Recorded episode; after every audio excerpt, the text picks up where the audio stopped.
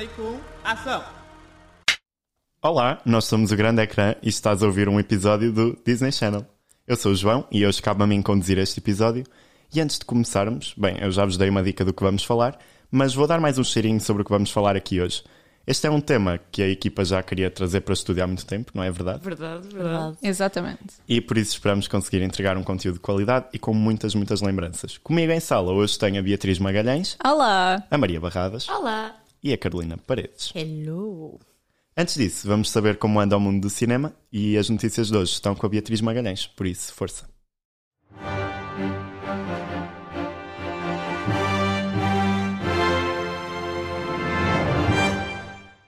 Fechar os Olhos de Victor Eris foi eleito o melhor filme do festival Le Fest. O filme, que estreia em Portugal a 17 de dezembro, foi anunciado dia 19 de novembro como o melhor da edição deste ano pela organização. O júri deste ano concedeu o grande prémio ao diretor argentino Rodrigo Moreno pelo filme Os Delinquentes. Além disso, foram premiados Do Not Expect Too Much from the End of the World, do cineasta romeno Radu Jude, e O Processo Goldman, do diretor francês Cédric Kahn. A Disney inspirou-se na Península Ibérica para o seu novo filme Wish, O Poder dos Desejos. Wish passa-se num reino de fantasia fundado pelo Rei Magnífico, onde descobriu como realizar os desejos da população. A diretora criativa da Disney, Jennifer Lee, afirma que o que a agradou na Península Ibérica foi a época em que aí se encontravam pessoas de todo o mundo, algo que se liga à história. O filme, estreado a 23 de novembro, encontra-se agora em cartaz nos cinemas portugueses. Jimmy Kimmel volta a ser o escolhido para a apresentação da cerimónia dos Oscars. O apresentador já foi o anfitrião das cerimónias de 2017, 2018 e 2023. A 96ª edição dos Oscars realiza-se a 10 de março e terá lugar no Dolby Theatre em Los Angeles. Eu tenho uma coisa a dizer que é os filmes de animação da Disney ultimamente têm-me desapontado imenso e esse Bastante. Wish não me, não me diz nada. Mas o Soul é não recente e é bom. Ah, Esse não mas, cheguei a ver, por acaso. ah, Disney com Pixar e a Pixar não costuma desapontar assim Pois. tanto, acho eu. Pois está bem. Não, concordo com, com o que dizes. Acho que a Disney já não é o que era. Não, eu acho que eles nem, vão ter. Nem eles- o Disney Channel. É verdade, já vamos falar disso daqui a bocadinho.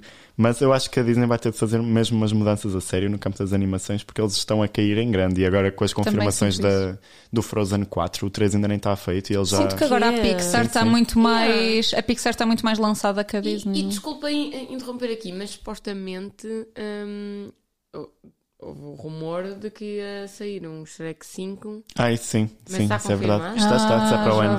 Ai, Estamos quase no final do ano e, como já é normal, muitos são os filmes que estreiam nesta altura. Embora o Dune 2 não tenha estreado no mês de novembro, para grande pena minha, outros filmes fizeram encher as salas de cinema. A Carolina Paredes trouxe um dos títulos mais aguardados do ano e que tem conquistado fãs e novatos de uma saga já consolidada. Corram para os cinemas enquanto o filme está em cartaz.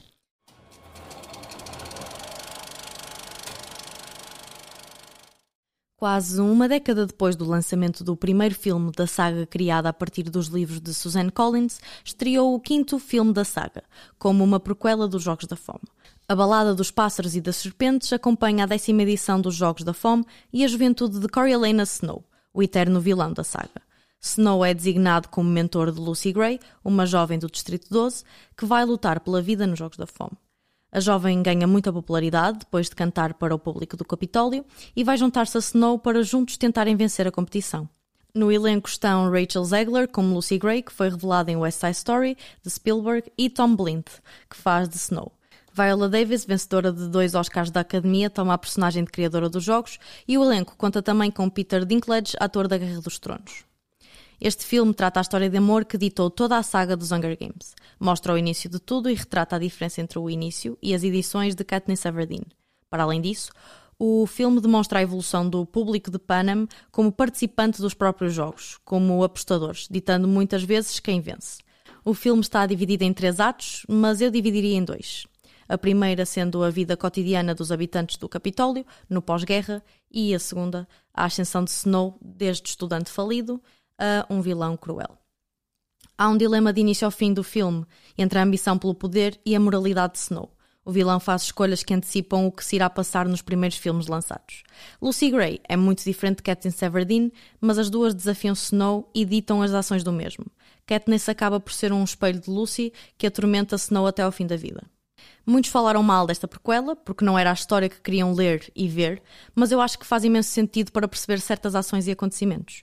Um aspecto que não gosto muito é o branqueamento da vilania de Snow. Acho que o tentam pintar de uma forma quando ele nunca foi boa pessoa. Por outro lado, adorei este filme porque foi uma nostalgia de todo tamanho. Eu vi todos os filmes de Hunger Games no cinema e voltar quase 10 anos depois foi mesmo sentimental. Perceber certas coisas que ficaram em aberto nos primeiros filmes foi como fechar um ciclo enquanto fã assídua da saga.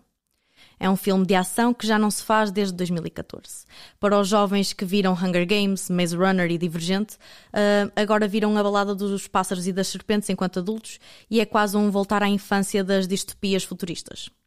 Adorei entender a ascensão de um homem que não tinha nada até ao poder e acho que estes filmes são extremamente necessários, apesar de serem muito comerciais.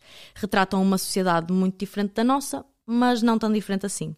A corrupção e o abuso do poder no filme, se analisarmos bem, não são tão diferentes da nossa sociedade. É isto. Vão ao cinema ver este filme.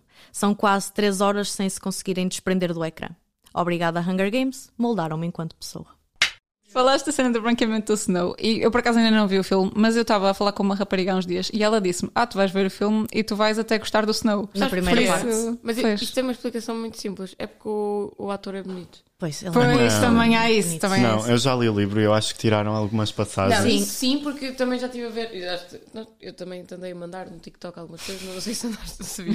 Mas pessoas que, que comparam tipo, o livro com o filme e metem mesmo passagens. E, eu- e- e isso nota-se que, que eles próprios também romantizar, ah, romantizaram ali um bocadinho o Snow. Mas eu acho que a escolha do ator também influencia Pois, muito. Porque agora tem todo Porque aquele- depois a faixa aqueles Aqueles edits todos, não é? Pois, sim. exato. Mas eu acho que o, que o livro, sendo mais extenso e tratando a história como muito mais lentamente, acho que dá para perceber logo de início que Snow não é boa pessoa. Enquanto que no, Sim, no sim, sim. filme, tu no início estás.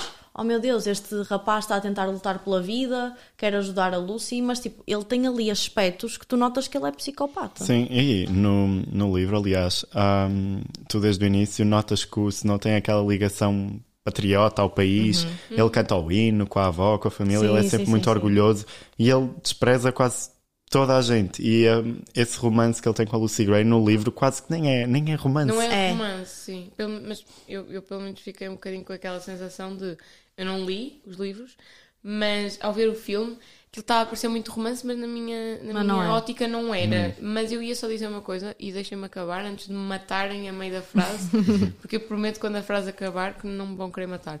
Mas eu, eu, não, eu não era uma pessoa muito fã hum, de Hunger Games quando saíram inicialmente. Quando eu nunca li os livros, mas eu, quando saíram eu achava o conceito excelente. Há, imensos, há imensas coisas dentro do mesmo conceito, mas achava o conceito excelente e achava que o filme não, não conseguia retratar eh, tipo a 100% o conceito que era.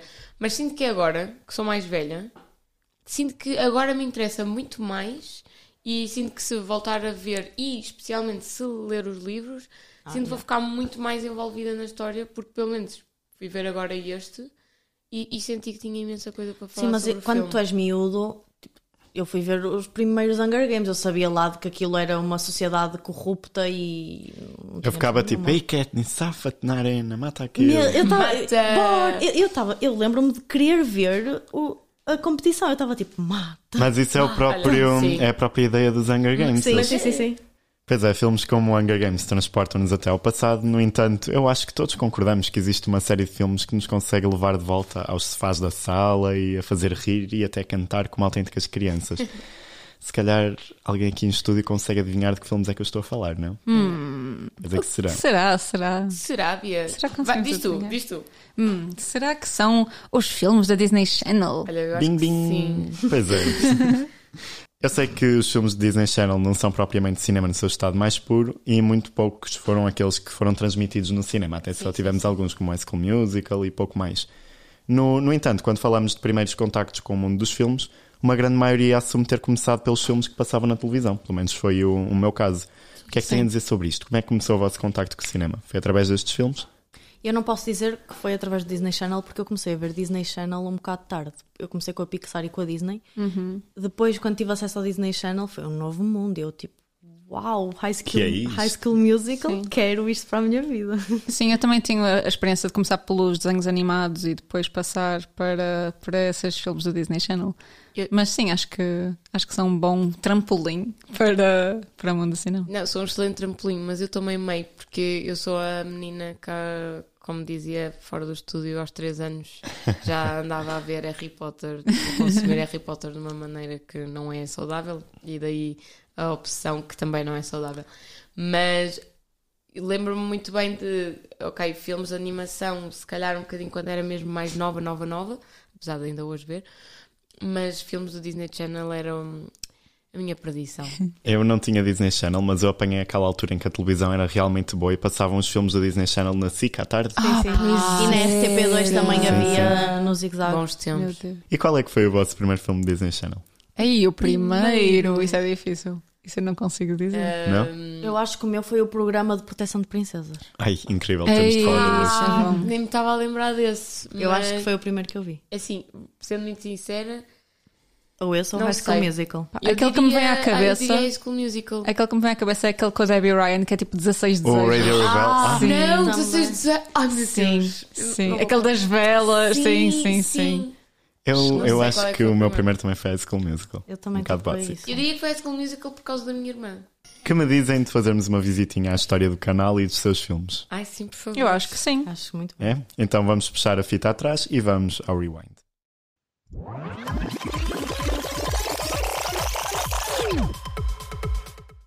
O Disney Channel é um canal fundado pela Disney, direcionado para o público mais jovem. Criado em 1983, o Disney Channel contava com séries e filmes infantil-juvenis que rapidamente conquistaram os corações de quem assistia. Primeiramente, a programação não variava muito. Passavam várias séries e filmes animados, maioritariamente ligados ao rato Mickey e aos seus amigos. Contudo, com o passar do ano, o Disney Channel acabou por crescer e foi tentando agradar às camadas adolescentes, lançando produções como Lizzie McGuire. Alguns filmes originais começam a cativar o público, como Halloween Town, Zena na Rapariga do século XXI e A Minha Mãe Namora com um Vampiro. No entanto, é nos anos 2000 que o canal finalmente tem o sucesso que todos conhecemos. Com a estreia de séries como Kim Possible, Anna Montana e As Visões de Raven, o público começa a ficar cada vez mais fiel. E assim surgem os primeiros grandes hits do cinema original do Disney Channel. Em 2006, o mundo muda completamente com a estreia de High School Musical. O filme dispensa apresentações, com uma história repleta de música e dramas de liceu e uma banda sonora simplesmente icónica. Aposto que conseguem pensar de imediato em alguma das músicas mais marcantes. A partir daí, o selo de filme original do Disney Channel começa a crescer. Para além de mais duas sequelas igualmente aclamadas da High School Musical, nascem filmes como Camp Rock, Programa de Proteção de Princesas, Avalon Eye e Lemonade Mouth. Algumas séries do canal acabam por ter direito a filmes, como foi o caso de Feiticeiros do Waverly Place, Anna Montana e Zack and Cody. A partir de 2010, os animes foram-se acalmando. Foram lançados alguns filmes que receberam a mesma aclamação, como Teen Beach Movie, Os Descendentes e Radio Rebel. No entanto, o canal começou a perder audiência e o número de filmes começou a reduzir. Atualmente, poucos são os filmes originais que saem no Disney Channel, e a Disney prefere lançar diretamente no seu serviço de streaming.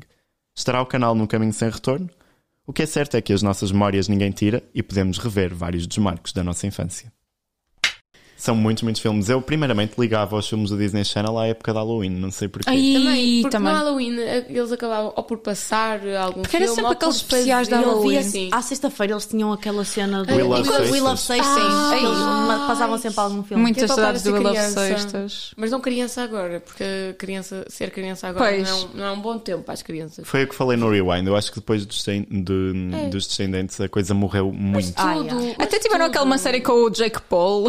Mas era tão bom quando tínhamos ali aquela fase de. Mesmo Violeta, que já era mais Ah, yeah. recente. Porque naquela altura era, ok, vais tirar este filme e nós juntávamos todos naquele dia para ver aquele filme Pois porque era. ou só E era passava mesmo uma fixe, vez. só o conceito de estrear no canal, estás a ver? E as Sim, pessoas Sim, tinham acesso. streaming é complicado. Já agora tenho um guilty pleasure que eu tenho de revelar neste episódio, que é eu sou completamente obcecado pelas bandas sonoras dos filmes da Disney Channel. Ai, eu também. De Lemonade Mouth, eu estou sempre a ouvir as músicas. Eu, Olha, eu boa, que eu ouço no. Spotify. Eu no Teen Ah, Beach vês no Movie, Spotify. Ai, as do Teen Beach Movie são muito vs. Monstros, Camp Rock e principalmente High School Musical, eles enchiam as minhas playlists de uma, de uma maneira desgraçada e alguns ainda lá estão. Mas na, na vossa opinião, qual é a melhor banda sonora dos filmes originais de, da Eu já soltei o. Lemonade Mouth, por isso eu vou manter-me com esse. E sim, eu não sei se posso dizer melhor banda sonora, mas é a que eu mais gosto. Qual? É Camp Rock. Sim, 1 e 2. Ah, verdade. Gostei de juntar os dois. sim. Eu é High School Musical e eu nem consigo separar muito bem os três, é os três juntos. Eu sei É as isso, músicas tem de juntar. todas. Já que falamos de música, acho que é hora de irmos ao pátio das cantigas. Tenho de confessar que estou muito curioso para a escolha da Maria. Por isso, Maria, o que é que nos trouxeste hoje?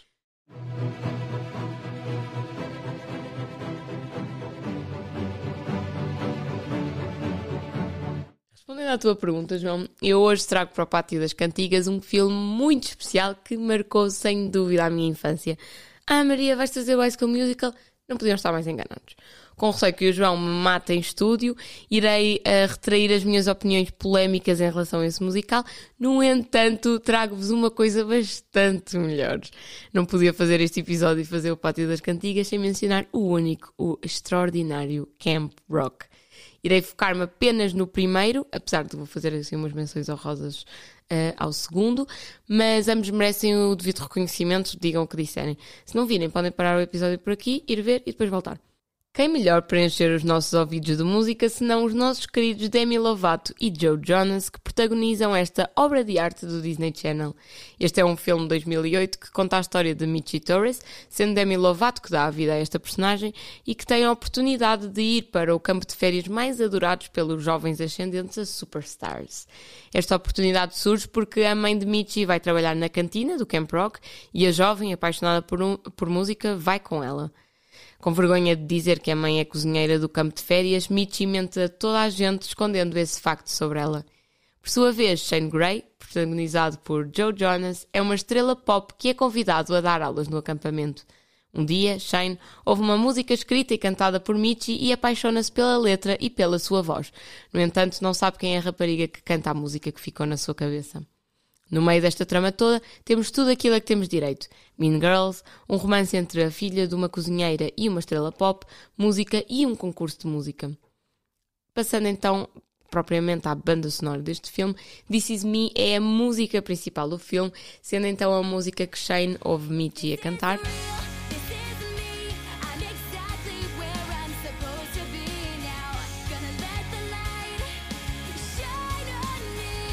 E este apenas descobre a identidade da rapariga misteriosa quando esta aparece no concurso de música e canta para todo o mundo, enfrentando o seu medo de palco. Quando digo todo o mundo, é todos os familiares dos membros do Camp Rock. A próxima música é Gotta Find You, que é a resposta à música anteriormente falada, escrita por Shane após ouvir a letra de This Is Me.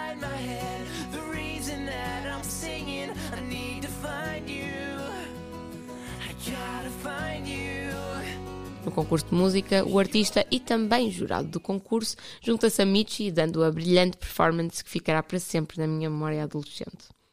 Outra faixa que merece destaque é Play My Music.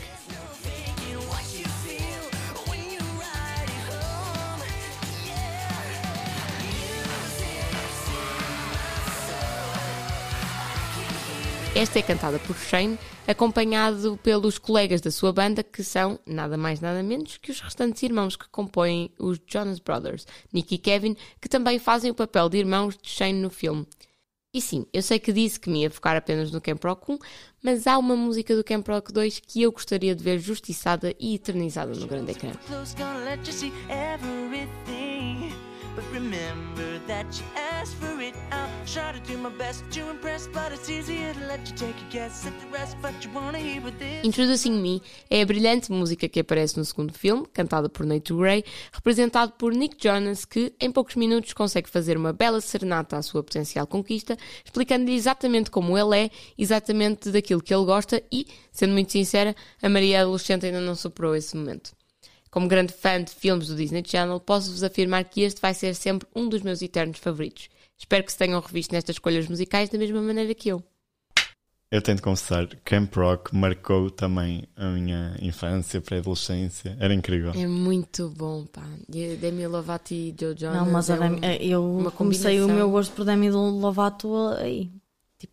Desde então que fanática pela mulher. Pois foi aí que é começou. É, eu, quando, eu quando vi a, a Demi Lovato no, no Rock in Rio, eu, não, eu para mim eu não estava a ver a Demi Lovato tipo, Estavas a ver a, momento- a Michi do. Era a Michi. Torres para mim. Ehm, porque eu não sei, este filme marcou-me de uma maneira que eu não sei explicar. Eu amo estes filmes com todo, tipo, com todo o meu ser. Eu lembro-me tão bem de gravar no, no meu MP4 a Ai. música do This Is Me enquanto dava na televisão. Sim, essa música é excelente. É tão fixe, mas eu também vou ser honesto. Eu adorava a vilã do Camp Rock com aquela música Too do- Cool. yeah. Eu adorava, eu adoro a Sharpay. Eu tinha o maior crush sempre pelo Nick. Jonas. Tipo, o Nick era o meu favorito deles. Ai, ele era muito gatinho. Pois é. Olha, mas eu tenho uma coisa a dizer que é os filmes de Camp Rock envelheceram super mal. Sim, sim, completamente. Há um Eu não rapaz- tenho coragem de rever, de rever Ah, atualmente Eu filmes desses. tenho porque, porque tenho, sinto uma grande nostalgia quando vejo, mas há um rapaz no TikTok que ele faz muitos vídeos, sabes A perfeitamente imitar, quem é? sei, Sim, sei. A imitar Ah, cenas. e é aquelas de- cenas meio constrangedoras, não, É aquilo é. E eles são tipo, Camp Rock! tipo, aquilo é, é, aquilo é muito mau. A coreografia é, de milhões. Pegando na, na ideia que eu estava a falar há bocadinho, que eu gostava muito da vilã do, do Camp Rock, também tenho a dizer, vamos puxar um bocadinho a High School Musical, que eu vou ignorar a opinião da Ai, não Maria. ignores que eu vou continuar com a opinião. Um, Maria não tem uh, uma opinião normal. Eu adorava a Sharpay em High School não, Musical ai, e eu ai, acho que tá ela sim, merecia ter tudo, porque ela tem talento e ela quer fazer as coisas. A Gabriela eu acho muito insossa. Sim, Ai, ela é muito é insossa. Ela é Mas é, insossa. mas é por aí que eu não gosto do High School Musical. Não é pelo High School Musical em si, porque imaginem, eu sei as músicas todas, eu sabia as danças do High School Musical. Um, eu fiz TikToks com coisas do High School Musical. Mas eh, o, meu, o meu maior problema com High School Musical, e que não dá para passar este problema, são os, os protagonistas. Que é- Porque é que me metem ali o Zac Efron, que eu detesto o Zac Efron. Eu também de não morte, gosto de nada, morte. também não gosto nada. O homem nem canta no filme, nem ele canta. Portanto, é assim, detesto. Que é tipo, metem-me ali o Zac Efron, que é o Ken dos tempos modernos. Dos tempos modernos, se calhar dos anos 2000. Que eu odeio de morte. E depois vão meter ali aquela sensala da Vanessa Hudgens. Que ela é assim. Vá lá! Só despejar aí estava nessa Agents agora. Desculpa, mulher. ela só faz papéis, papéis estranhos. Não, mas ela merece hate, portanto. Pois é. Só antes de acabarmos e antes de irmos para o Clube de Combate, quais são os vossos filmes preferidos do Disney Channel?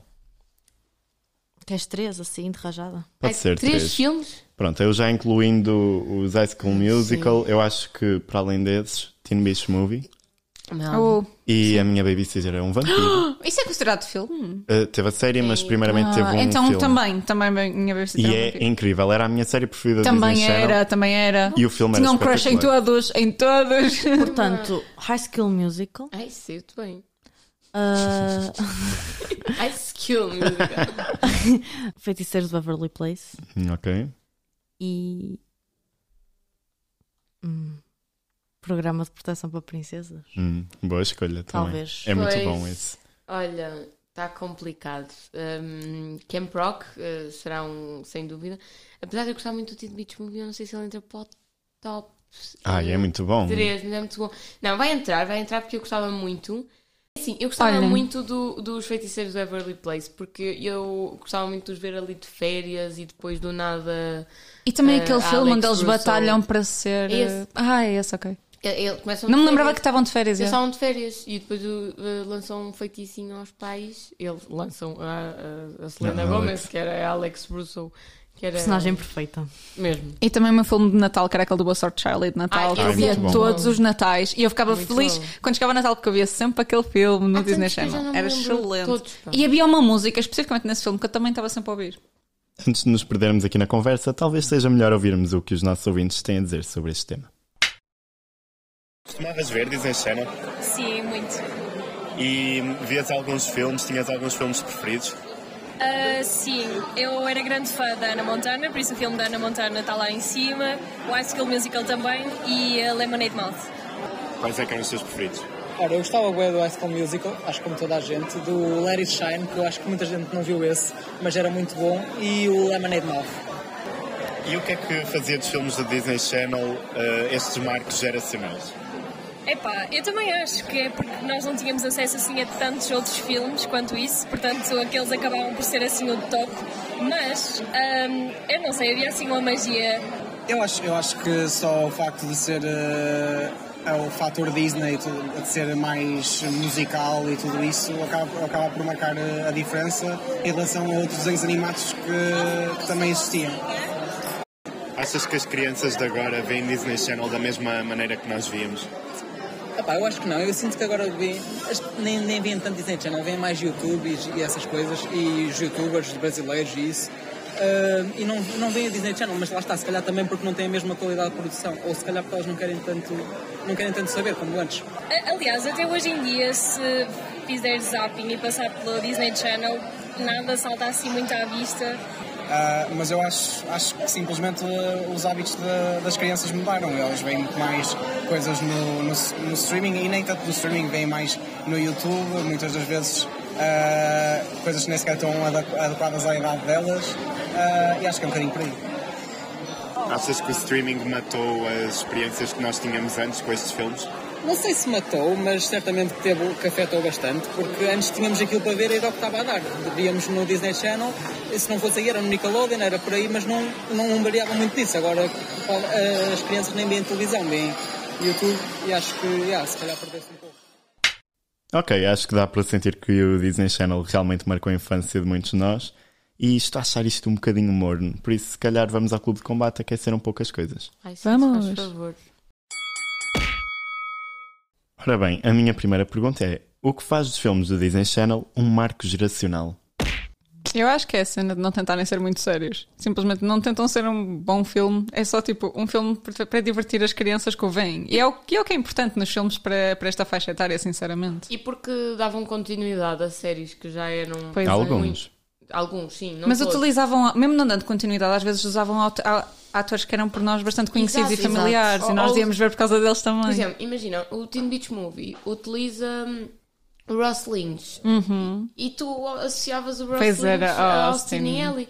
Apesar de nem todos serem como o, o Boa Sorte Charlie e terem mesmo o elenco da série, acabavas por reutilizar outros atores e isso também Eu até eu associava... cheguei a achar que a personagem do Teen Beach Movie era, Era o o Austin. Porque, sei lá, como eu era miúda, para mim, ver o mesmo ator, ele era sempre a mesma personagem. E acho que ganhava um bocado por isso, porque criava ali familiaridade com, com as crianças. Opa, também não sei se lembram deste, deste filme que era o A Minimigos. Ah, sim, Sim, que, Que era com a Bella Thorne e Zendaya e também não era como. Nós associávamos também, pronto, Ao Shake It ao Up. Shake It Up e não. Eles são filmes simples, eles não querem parecer mais do que isso. Yeah. E são boas histórias, são divertidas. Eu divertia-me imenso e adorava rever. E era ali rever uma hora, rever. uma hora e meia em que tu, Sim. tipo, os teus pais nem te chateavam. Tipo, tu estavas colado à televisão, não chateavas ninguém e estava tudo certo. Sim, e depois foi como a Maria disse: alguns davam continuidade a uma série, mas mesmo assim não te obrigavam a ver o filme, nem, nem não se perdia nada. Se, Não. se visse o filme, muito bem, se não visses, pronto, Sim. passava. Ora bem, isto aqui já vos perguntei, mas podemos referir novamente: qual é o melhor filme do Disney Channel e porquê? Pondo assim os gostos de parte, qual é o melhor? É assim, hum, é, hum, pois lá está, pondo os gostos de parte, é um bocado difícil. Pois é. Eu acho que. Vai ser sempre biased. É isso, mas eu acho que podemos concordar numa coisa que é o, o mais falado, o que se calhar tem mais fãs, é High School Musical. Sim, Para sim. já teve mais, teve, não sei quantos filmes é que tem. Três. São só três? Acho que sim. Por acaso achei que eram mais.